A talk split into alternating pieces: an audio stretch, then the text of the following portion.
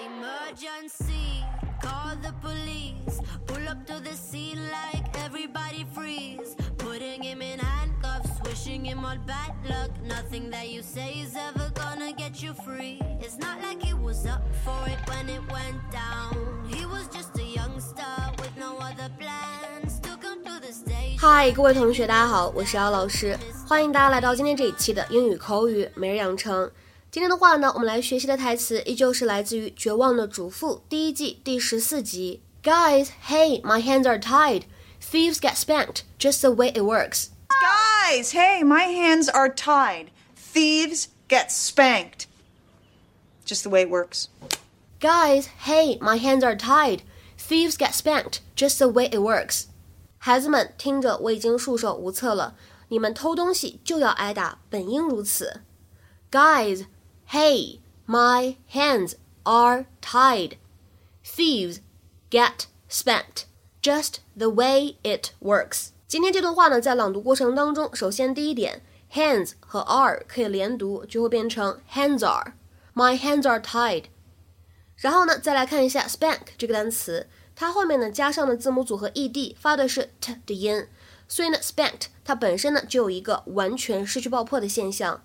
前面呢再加上一个 get get spanked，这样两个词当中呢就既有不完全失去爆破，也有一个完全失去爆破的现象了。而整段话末尾的 just the 当中呢可以有一个不完全失去爆破，就会变成 just the way it works，just the way it works。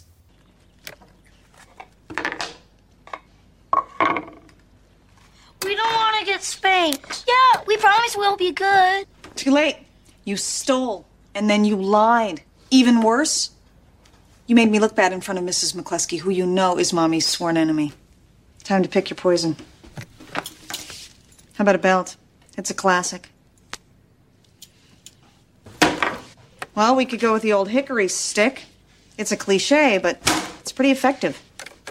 I know. We'll go with the spatula. The holes give it less wind resistance. Moves faster. No, guys! Hey, my hands are tied. Thieves get spanked. Just the way it works. Unless. Unless what?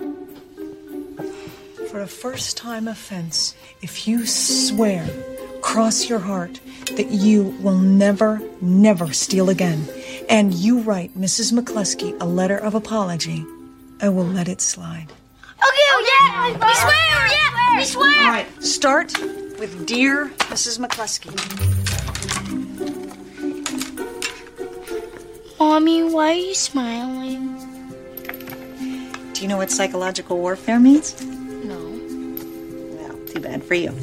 Okay, start with a big N. C. Good. 今天节目当中呢，我们首先先来说一下 “my hands are tied” 什么意思。字面意思呢是我的手被捆住了， 引申义呢指的是受到限制，被束缚住了手脚。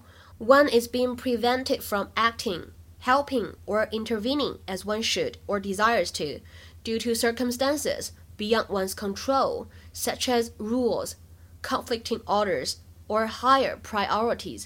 比如说，下面呢，我们来看两个稍微复杂一点的例句。第一个，I'm sorry, I would love to approve your application, but my hands are tied by the regulations. I'm sorry, I would love to approve your application, but my hands are tied by the regulations. 我也很想通过您的申请，但是呢，规定不允许我这么做。再比如说，该公司声称他们已经竭尽全力去避免员工减薪这样的情况出现，但是呢，在目前的阶段，他们并没有什么好的办法。The company stated that they have tried everything in their power to avoid pay cuts, but their hands are tied at this point. The company stated that they have tried everything in their power to avoid pay cuts, but their hands are tied at this point. 那么在刚才视频片段当中呢，Lynette 在教训她三个孩子的时候，用到了这样一个短语，叫做 “cross your heart”。cross your heart， Cross your heart. 在口语当中呢，cross one's heart 用来强调说你说的是真的，或者呢你会信守承诺。It is used to emphasize that you are telling the truth or will do what you promise。 比如说，举两个非常简单的例子。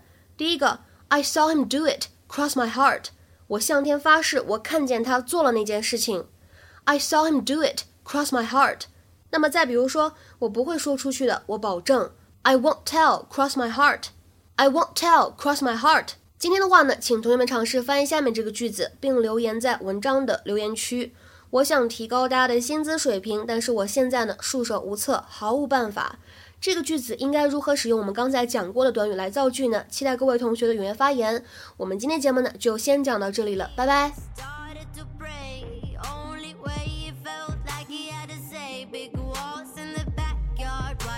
chains with his brain working out an escape. Cause he couldn't put a stop to it when it went down.